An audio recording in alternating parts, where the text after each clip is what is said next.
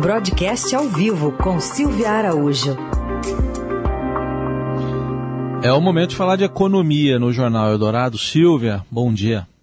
Oi, Raíssen, bom dia, bom dia, Carol. Bom Hoje dia. conectados, né, gente? Voltamos Estamos... a nos conectar pelas redes, né? Estamos, estamos juntos aqui, conectados. Mas vamos falar de inflação, né, que está subindo, continua subindo mexe no dia a dia, no, no hoje de cada um de nós, né? mas também projeta o amanhã com uma dificuldade para o crescimento. Só que ainda assim o, o presidente do Banco Central está resistindo a mudar a meta, a ajustar a meta de inflação?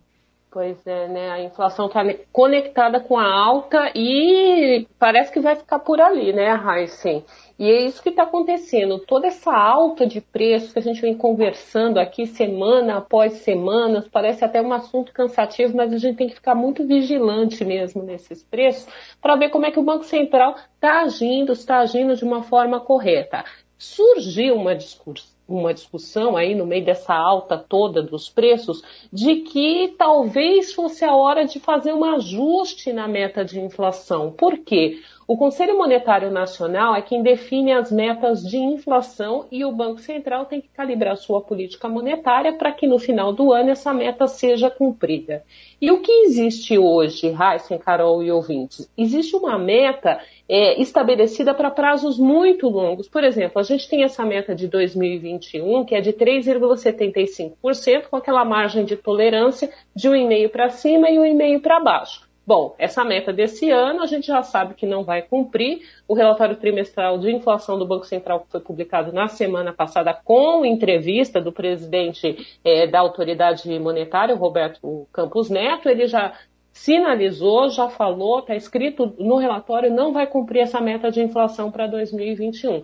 Agora imaginem, se você não consegue ter uma previsibilidade para a inflação de 2021, porque tem alguns assuntos que fogem ali do seu controle, né? É, como é que você estabelece a meta para 2022, que está estabelecida em 3,5%, para 2023 que está estabelecido em 3,25, e para 2024, que também está estabelecida já em 3%, com margem de tolerância para todas essas metas de inflação até 2024, de um ponto um e meio percentual para cima e para baixo. Então existe aquela uma discussão, começou a surgir uma discussão de que se você não tem é, uma previsibilidade aí para o curto prazo, o que dirá você ter essa previsibilidade toda é, para um horizonte mais longo? Né? Mas, por outro lado, o Banco Central precisa sim trabalhar com um horizonte mais longo, porque você ajusta a política monetária hoje, mas o efeito que ela tem sobre a economia demora um pouco. Então, todas essas altas que a gente está vendo agora, por exemplo, o efeito a gente vai ter no ano que vem. A gente vai ter um crescimento menor no ano que vem por conta de um juro muito alto que é, está se consolidando nesse ciclo do Banco Central e que deve ir até o comecinho do ano que vem, que está todo mundo achando que o ano que vem termina com uma Selic de 8,5%. Na redução dos juros é a mesma coisa. Quando você começa a reduzir muito os juros, como você teve aquele juro reduzido que a gente chegou no começo do ano com 2% de juro, esse juros de 2% é o que vai fazer com que o PIB nesse ano cresça aí, por enquanto, segundo as projeções, na casa de 5%. Então você tem um efeito na economia que demora um pouco para chegar. Por isso que você tem que ter aí é, um, um horizonte um pouco mais mais longo para você tentar mirar esse horizonte calibrando essa política monetária. E a frase do presidente do Banco Central, Heisen, é a seguinte: meta não se ajusta, meta se cumpre. Bom, e o que, que, dá para fazer então além da política monetária? A gente tem também a questão dos combustíveis que está na pauta, né? Pois é, Carol, combustíveis aí entrou na ordem do dia, né, com relação à inflação, porque eles têm pressionado demais a inflação.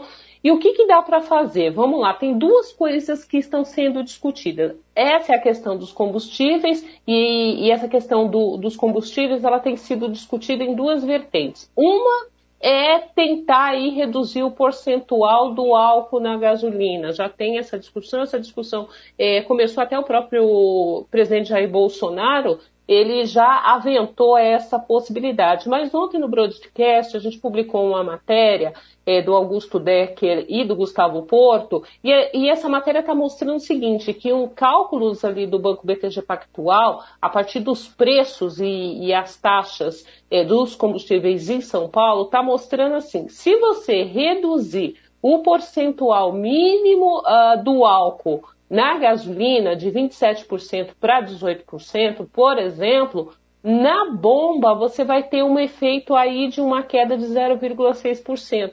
E quando a gente traduz isso para moeda, isso vai significar apenas 0,04 centavos por litro. Então você não vai ter uma redução muito expressiva nesse sentido que é uma defesa ali do presidente Jair Bolsonaro. Essa história de, de combustível está mesmo na ordem do dia. Além disso, existe uma outra proposta que é mexer no ICMS, né, gente? E ICMS, o que, que vai acontecer? Você vai acabar reduzindo bastante a arrecadação dos estados.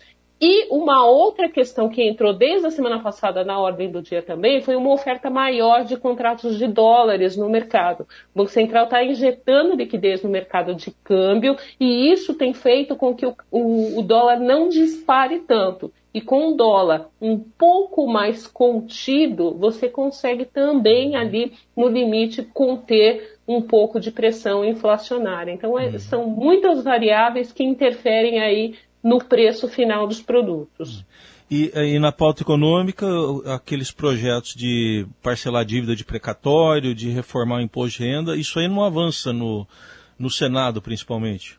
Tá tudo empacado, né, Heisen? É outro assunto que a gente vai discutir bastante, a gente vai conversar ainda bastante sobre eles. A questão do imposto de renda, por exemplo, a reforma do imposto de renda que já passou na Câmara ali em dois turnos, está empacada no Senado. O presidente do Senado, Rodrigo Pacheco, ele é contrário a votar essa matéria separadamente de uma reforma tributária mais ampla. Ele até havia se comprometido com alguns empresários também, ali da, da CNI, teve uma reunião há uns dois meses atrás, e ele é, meio que garantiu, olha, não, vamos é, fazer uma reforma tributária ampla sem fazer essas coisas picadinhas que são só paliativos a uma reforma, né?